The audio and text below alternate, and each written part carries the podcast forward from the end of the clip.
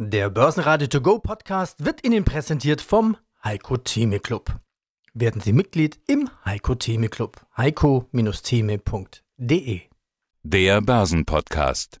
Börsenradio Network AG. Das Börsenradio. Marktbericht. Im Studio Sebastian Leben und Peter Heinrich. Außerdem hören Sie zur DAX-Charttechnik Jochen Stanzel, Chefmarktanalyst von CMC Markets, zur V-förmigen Erholung Dr. Jörg Krämer, Chefvolkswirt der Commerzbank, zur Besonderheit der Rallye Dr. Christoph Bruns, Fondsmanager von der Lois AG, zur Herzaktie Vertausendfachung den globalen Anlagestrategen Heiko Thieme, zu Quantencomputern Tech-Experte Thomas Rappold und zur aktuellen Trendumfrage Lars Brandau vom Deutschen Derivateverband. Interviews in ausführlicher Version und weitere Beiträge finden Sie auf börsenradio.de oder in der Börsenradio-App. Dritter Tag der Woche und auch dritter Tag mit Minus im DAX. Minus 0,7% auf 12.530 Punkte. Schluss mit Rallye oder nur ein Durchatmen? Vielleicht auch einfach nur Abwartehaltung. Am Mittwochabend kommt nämlich noch die US-Notenbank Fed mit ihrer Notenbank-Sitzung. Und wenn da die richtigen Worte gesagt werden, dann kann es plötzlich wieder ganz schnell gehen. Ja, hallo, mein Name ist Jochen Stanzel, Chefmarktanalyst bei CMC Markets in Frankfurt. Auf der anderen Seite ist das Argument der Bullen ja doch recht gut, nämlich dass viele Geld, das da ist, das nach wie vor in den Markt kommt und das vor allen Dingen an der Seitenlinie ist. Man hört zurzeit so oft wie selten, meist gehasste Rallye aller Zeiten. Viele sind nicht dabei und warten eben auf solche Rücksetzer, wie wir sie in den letzten Tagen gesehen haben. Könnte es auch passieren, dass diese Rücksetzer eben einfach weggekauft werden, also dass dann dieses beide Dips-Phänomen, dass an Minustagen das Geld in den Markt fließt?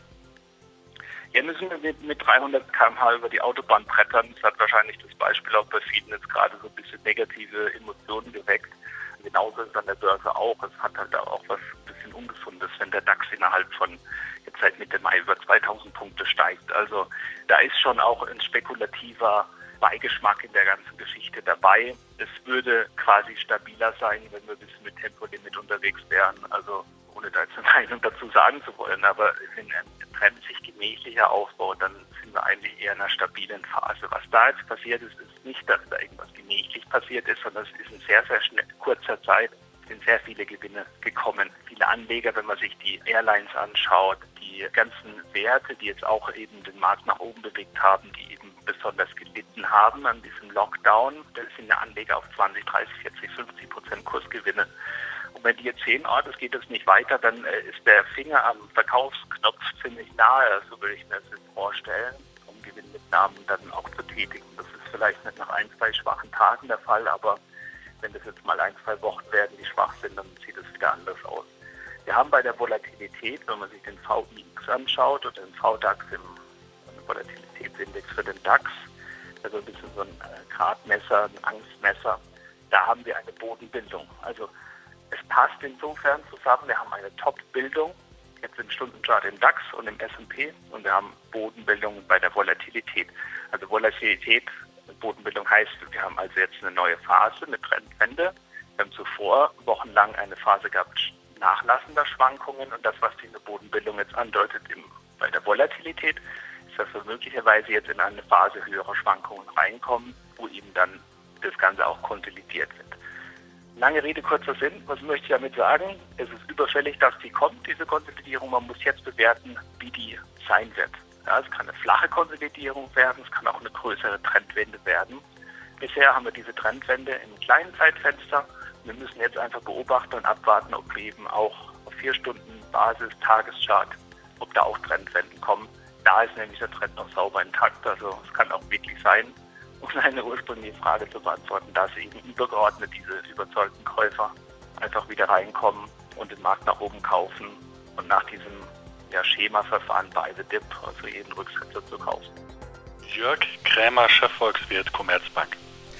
In den vergangenen Wochen wird ganz häufig über eine bestimmte Formation gesprochen, nämlich die V-Formation, eine V-förmige Erholung der Wirtschaft wird von ganz vielen ins Gespräch gebracht und es gibt immer mehr Befürworter, denn der Markt deutet eine solche Entwicklung an. Außerdem stützen alle Institutionen oder senden solche Signale. Die Konjunkturdaten, die wir in letzter Zeit bekommen haben, sehen düster aus, ja, aber das sind ja auch immer Daten der Vergangenheit.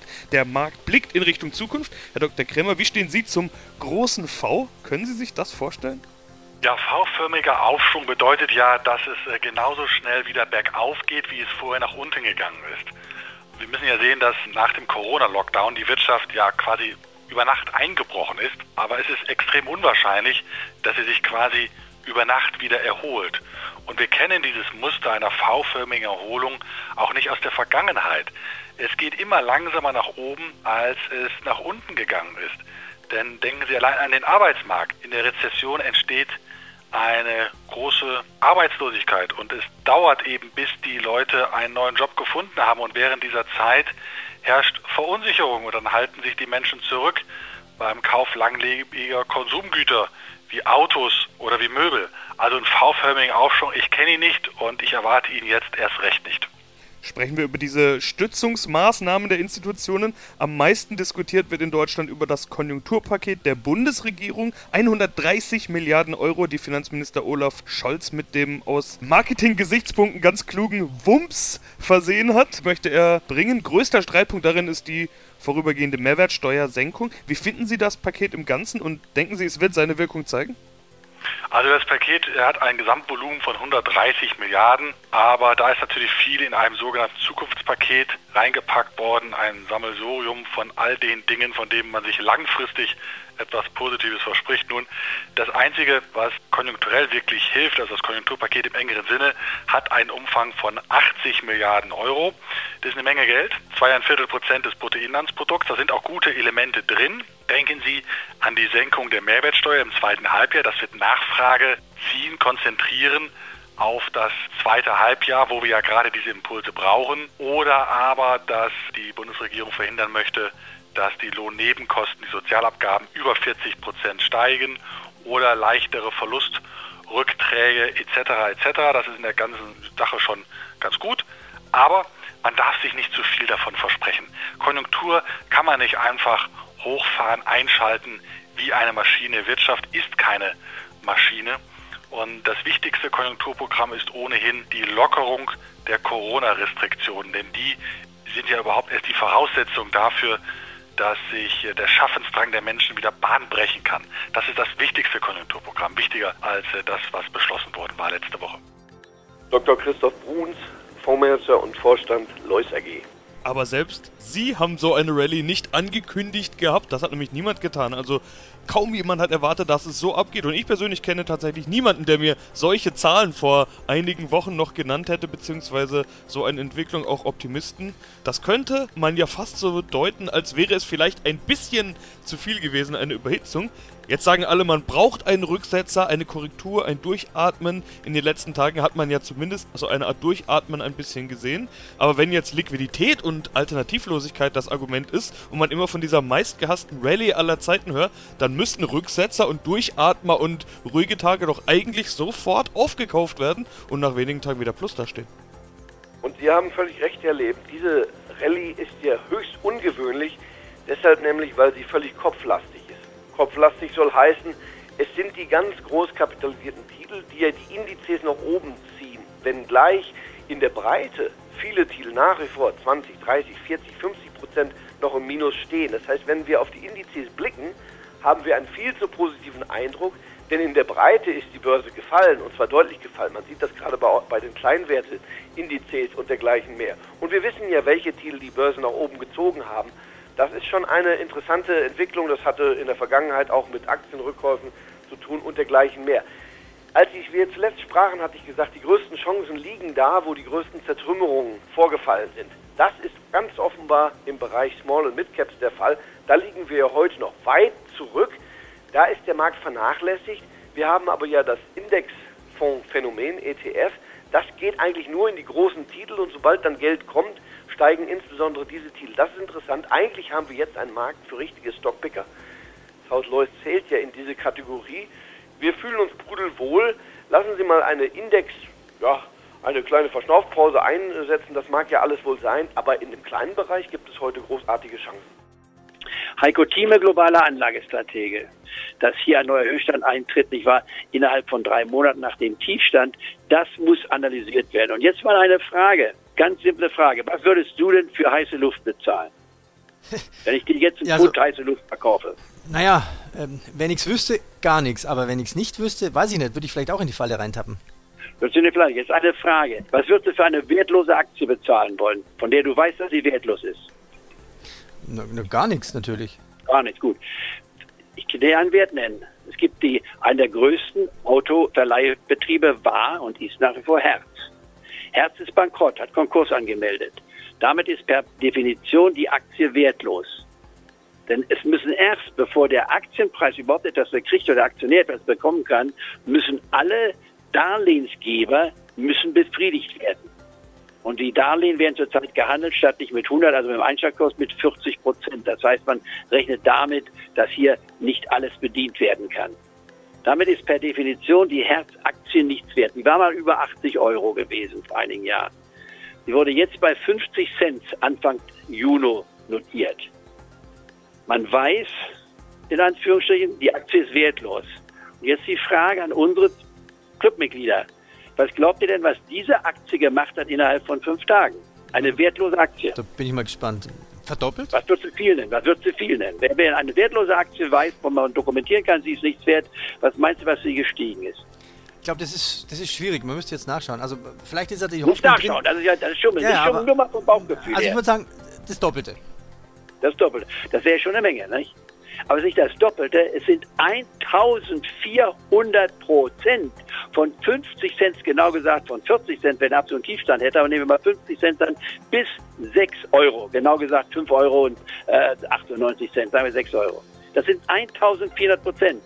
Das ist mehr als alles andere. Da stellt jede andere Entwicklung, wenn man das auf fünf Tage aufs Jahr extrapoliert, da ist eine Amazon.com in den letzten 20 Jahren, wo man mit 1000 Euro dann mühsam eine Million verdient hat, gar nichts. Das sind 100 Millionen mit 1000 Euro, die man verdienen würde, wenn es so weitergehen würde.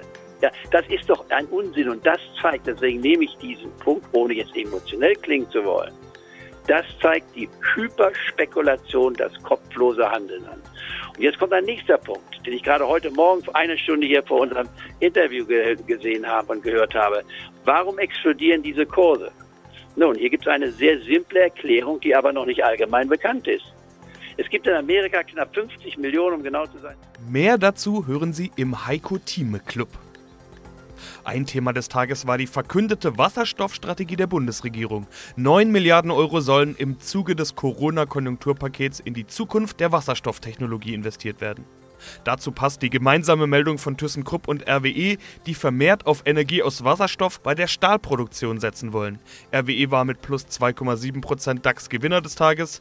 Die Deutsche Bank, die heute andeutete, dass sie gut aufgestellt sei und der Umbau gut vorankomme, stieg 1,4%. Ebenfalls unter den Top-Gewinnern war Vonovia mit plus 1,2%. Hier gab es positive Analystenkommentare.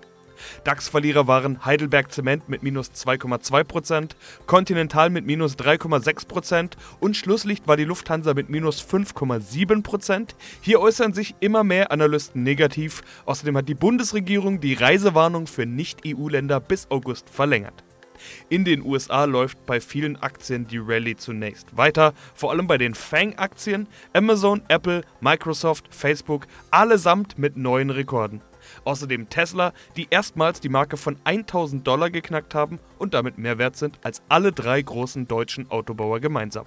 Ja, mein Name ist Thomas Rappold, ich bin Investment Advisor für Technologieindizes. Und wir wollen heute über ein Zukunftsthema sprechen, das gar nicht mehr so sehr Zukunftsthema ist, sondern immer mehr Gegenwart wird. Quantencomputing. Herr Rappold, ich habe eine These von Ihnen gelesen, die lautet, Quantencomputer viel mehr als nur ein schneller Supercomputer. Jetzt muss ich gestehen, Supercomputer wäre wohl auch das Erste, was mir einfällt und auch was man ganz oft liest zum Quantencomputing. Schnelle Supercomputer. Gefällt Ihnen diese Bezeichnung nicht? Das suggeriert so, dass es eine evolutionäre Entwicklung wäre, dass wir aus diesem sogenannten Moore's Law kennen, also von Intel-Co-Gründer Gordon Moore, der mal in den 60er Jahren eine Formel aufgestellt hat, nach der sich die ähm, Rechenleistung alle zwei Jahre verdoppelt, was uns ja viele Technologiesprünge gebracht hat und auch viel technologische Entwicklungen bis hin zu den Smartphones dann als Supercomputer. Aber Quantencomputer bedeutet nun ein echter Gamechanger, weil es auf einer ganz anderen Architektur und auf einer ganz anderen Basis funktioniert, nämlich von sogenannten Qubits, dann aus der Quantenmechanik, die eben gleichzeitig unterschiedliche Zustände annehmen können. Im äh, klassischen Computing kennt man die Zustände 0 und 1 oder 0 oder 1 und sogenannte Qubits können gleichzeitig mehrere Zustände dort annehmen und das führt dazu, vereinfacht gesagt, dass man parallele Rechenkapazitäten dann zur Verfügung hat und Dinge quasi parallel durchrechnen kann, die so vorher nicht möglich waren. Mein Name ist Lars Brandau, ich bin Geschäftsführer beim Deutschen Derivatverband und wir wollen sprechen über die Ergebnisse der Trendumfrage aus dem Juni 2020. Welche Bedeutung messen Sie ethischen, ökologischen Aspekten bei Ihrer Geldanlage bei? So hieß die aktuelle Umfrage. Was kam dabei raus?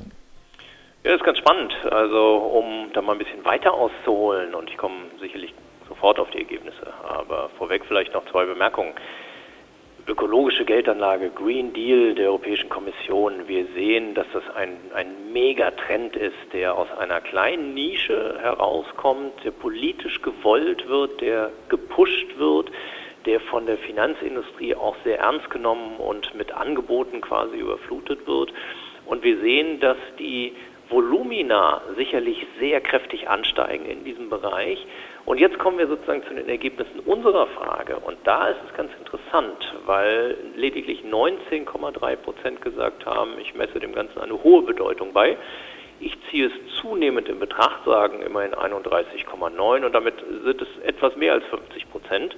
Geringe Bedeutung sagen immer noch 18,2 und gar keine Bedeutung sagen sage und schreibe 30,6 Prozent. Also wir haben ein fast ausgeglichenes Verhältnis zwischen denen, die sagen, ja, ich stehe dem Ganzen ganz offen gegenüber und der anderen Hälfte, die sagt, na, eigentlich interessiert mich das nach wie vor nicht.